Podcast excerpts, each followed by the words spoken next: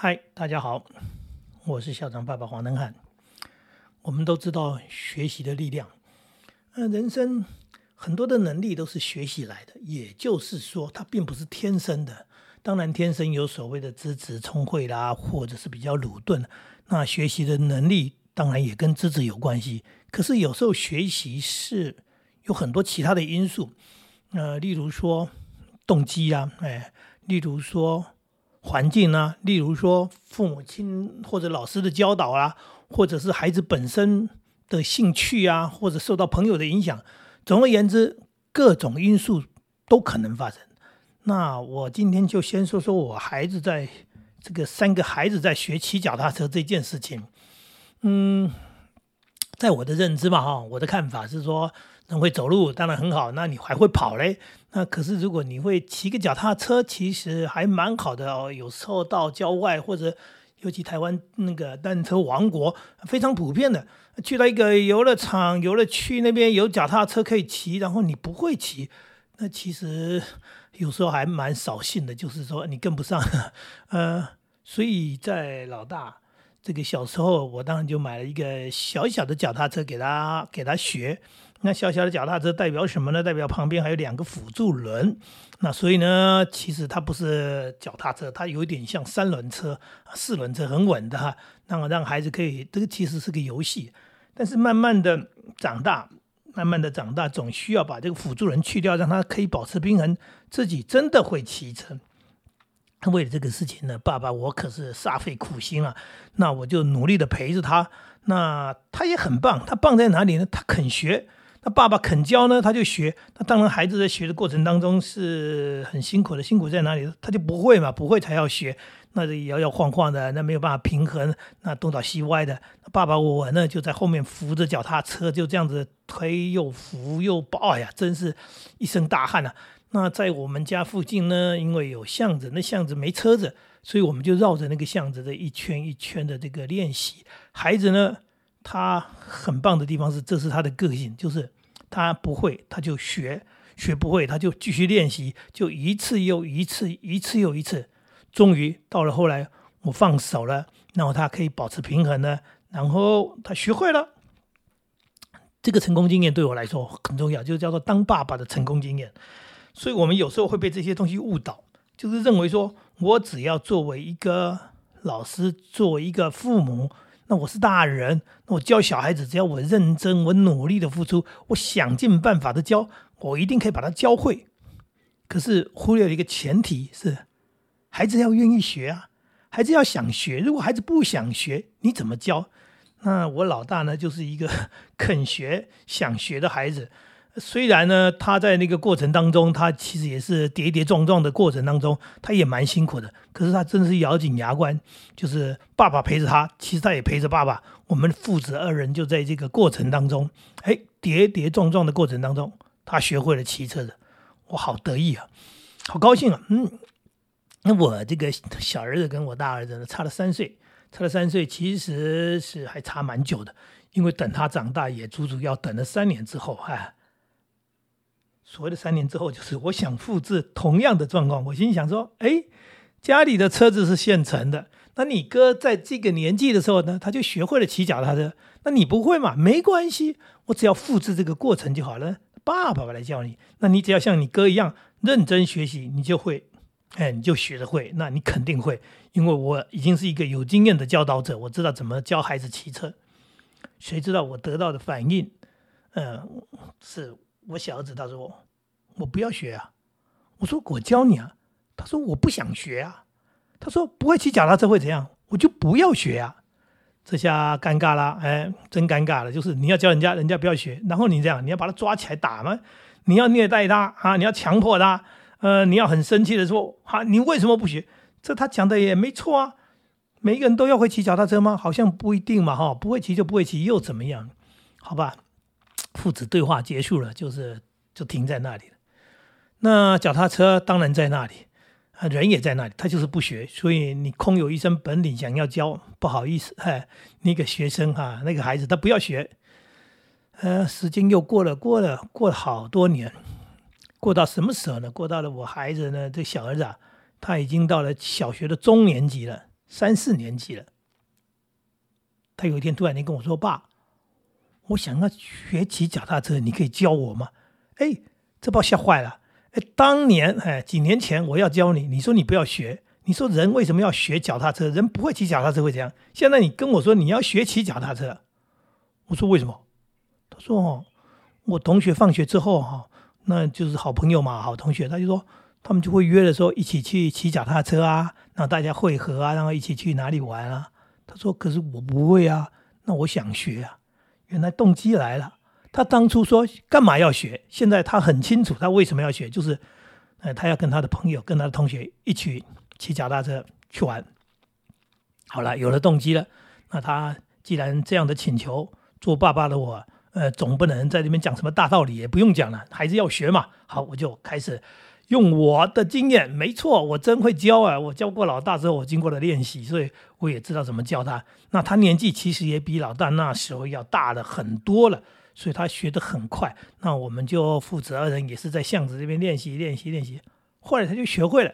学会他就很开心的啊，跟同学约了，他就骑着他的脚踏车，哎，对他们就会合去去玩去，哎，所以我小儿子就这么学会了骑脚踏车，呃，我还觉得蛮轻松的。轻松的原因是第一个我已经有经验了，会教；第二个呢，呃，他想要学，而且他的年纪比较大，也就是说本来就比较容易嘛，因为他比较成熟了嘛，哈，比起一个比较幼小的孩子来学这个东西。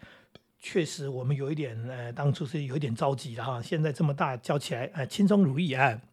好，所以我两个儿子都会骑脚踏车的。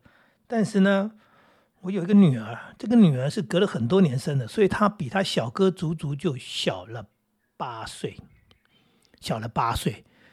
那意思就是那差非常多。所以等到我这女儿。呃，长大，长大，长大，我也没想教她骑脚踏车。为什么？因为家里脚踏车已经坏了，那也没有再买新的。那从来也就没有想到要教她骑脚踏车这件事情。为什么？因为我在第二个儿子，就是小儿子身上，我得到了一点教训，就是人家没有要学，你干嘛强迫要教呢？对他也没有动机，他没有兴趣，尤其是女孩子更柔弱一点。嗯，时间就这么过了。后来我们家搬家了，搬到了乡下来。搬到了乡下来，我这女儿也这个年纪也越来越大了。我心想，哎呀，这个如果能骑脚踏车也不错嘛。那虽然是个女生，那何况这就是运动嘛，休闲嘛，呃，平衡嘛。应该讲说，我是学体育的人，我认为人的这个这个运动的学习，基本上是让你敏捷，让你平衡，让你各各各方面，也就是说，让你更灵活。那绝对不是说为了骑脚踏车而骑脚踏车，也就是说，在运动的学习当中，其实它是有很多各方面的好处的哈。刚刚包含刚刚讲的说，除了这个呃更健康的、更更啊，还有更开心的，因为休闲嘛，放松。那搬到了乡下来，我们这个地方可大了，院子大的很。以前呢没有院子，必须到巷子去练车的。我们搬到乡下有很大的院子。那我女儿年纪也比较大了，我呢？只做了一件事情，我去买了一台脚踏车送给他，正好他生日，我买了一台粉红色的小捷安特，然后我送给他，他愣了，他说：“爸，我又不会骑车。”我说：“我送你的生日礼物啊。”那他就很压抑，他会觉得说：“你送我这礼物要干什么呢？我又不会骑脚踏车，结果你送我一台脚踏车。”我说：“学就会了。”然后他看我，我看他，我说。学就会啦，哎，对不对？先送你，你有车才能学嘛，对不对？哎，所以他看看我，我看看他，然后呢，我们就在院子这个地方，我就告诉他了一些这个，因为这是真正的脚踏车，所以没有什么辅助轮，所以他一开始就是个两轮的车子，所以我就告诉他，然后呃，很简单的稍微的练习，然后然后我就没管他了。当然，他刚开始他就不平衡嘛。但是这个这个熟女车有一个好处，就是不平衡，你就跳下车来，一一一脚就踩下来，就停停下来。那他也没速度，他就在院子里面这样那这个粉红色的脚踏车，他真的很喜欢。嗯，爸爸妈妈送给他的生日礼物。那重点是家里有院子啊，哎，然后又有时间。尤其你想想看，在放假的时间时间很长的时候，我们在乡下，呃，除了房子里外，那房子外面还有很大的空间，所以呢，他时不时就出去。弄弄，我也没去看，他时不时又出去弄弄，就这样过了几天，他进来笑着对我说：“爸，我会了，我会骑脚踏车了。大家听懂了吗？我基本上几乎没有教。这大儿子、小儿子到女儿这三个经验对我来说是一个很大的让我的思考。大儿子的时候，我们就从完全从大人的的观点啊，大人的立场出发。那还好，那个孩子是愿意学的孩子。小儿子是他自己有动机，哎，所以他来求你，叫你教他，所以他也努力的学了。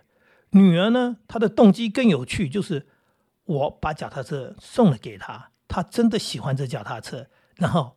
我们有这个环境啊，你只要给他一个这样的呃动机，跟所谓的啊已经有的设备也好，所谓的环境也好，然后呢，他自己就练习起来，因为他想，哎，然后他用什么方法练习，我不知道，我也没看，因为他就是自己去练习，练习，练习，然后他就学会了。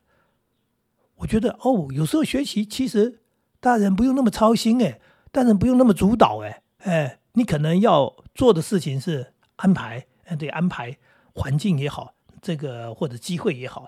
那总而言之，就是说，呃，你陪在孩子身边，你看着孩子，有时候他本身的努力可能比你的努力要重要的多。也就是大人不要非常努力的想要教，而是你要让孩子他想要学。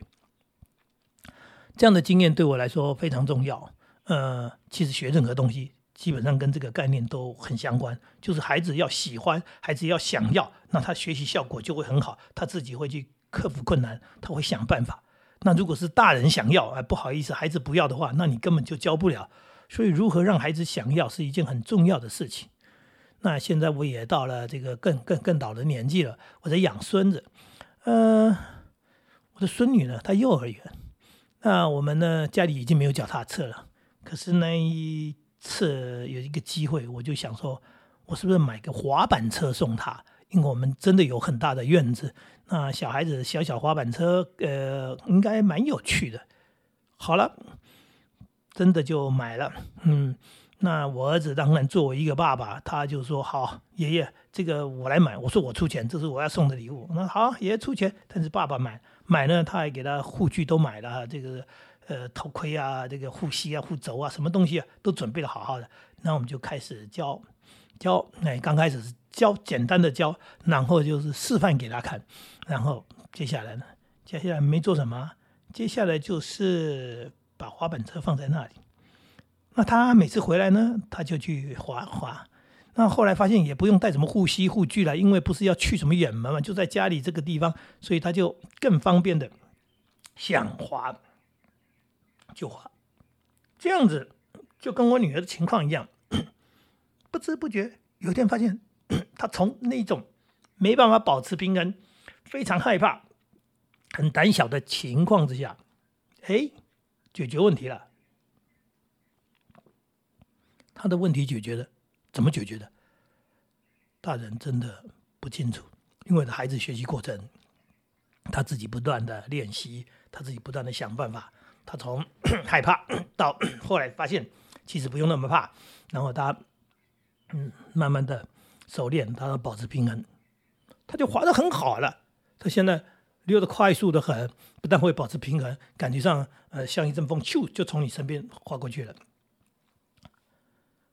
我要说的是，对这个经验，这个方法，或者应该说人生的学习，常常是这样，你不觉得吧？我们大人也是这样，常常在。我们有很强的动机，或者旁边就有这么样的一个一个东西吸引你，或者方便你，然后你自然而然就会去解决问题，解决那个学习的问题，中间的困难，你会想办法去克服它。像我现在在学打球，那么年轻的时候打过很多球，当然。就是没打过高尔夫球，现在上了年纪，激烈的球赛那种运动都不适合，那实在是呃 心有余力不足，那些基础都要放弃，因为你要学习新的东西。那我朋友带着我打球，当然他也教我，但是高尔夫球不是说这么教教讲讲就会了，所以呢，我必须练习，那就必须自己带着球具。开着车到练习场去练习，那这不够，那你会怎么办呢？因为你想学嘛，所以我就会上网。当然有人请教练了，我没请教练，我就上网去看各种教高尔夫球的教学的这种影片。非常多，上网 Google，那你就可以找到，找到还有不同的老师，不同的 有国外的教法，有台湾的教法。那你想看什么影片，你就找一段你最近想要练习什么东西，你去学什么东西，这就是动机嘛。那因为有这个动机呢，所以我很勤劳嘛。因为我很勤劳，当然我就可以进步的很快。这就是学习的力量，这就是学习的关键。所以我我跟大家从脚踏车讲到了高尔夫球，其实都在讲同一件事情，就是。我们如何让孩子喜欢学习，是一个很重要的关键。那他的动机是什么？然后好，接下来当他有了动机、有了兴趣之后，父母亲要做的就是提供哎方便的学习的环境。呃，当然就是这样的，骑脚踏车要有脚踏车嘛，滑板要有滑板车，让他方便嘛，让他方便练习啊，不能光嘴巴讲。所以你喜欢，你要让孩子喜欢阅读。而你要带着他，让他产生兴趣之后呢，你要提供书嘛，所以呢，布置那个环境，让他随手可以拿到书。他方便拿到书之后，他就常常在看书。我孙女现在就是这样啊，她幼儿园还没毕业，她已经呃，就是所基本上所有的字大部分都认识吧，十个字认识九个字，一百个字她认识九十几个字。所以你丢一本书给他，他就开始看了。当然你也不用丢给他，因为他自己会去找书看，因为他已经喜欢看书。说一个幼儿园的孩子假日竟然要求父母亲带他去图书馆，带他去书店，哎呦，厉害吧？带他去书店，然后他去书店看书，然后最后他看书离开的时候，父母亲会给他一个奖品，那奖品就是你可以选一本书，你可以买一本书，所以他又买了一本书，他的战利品带回去以后，他又继续的看书，所以他热爱阅读，热爱阅读代表什么？自学，对。就是自己在主动的学习，这力量非常大，所以很多东西你根本已经不用教，因为他看着看着，他好吸收了好多的知识，然后他懂了好多好多的东西。各位，这就是今天我要跟大家谈的，跟大家聊的，如何让孩子喜欢学习，其实是做父母最重要的一件事情。拜拜。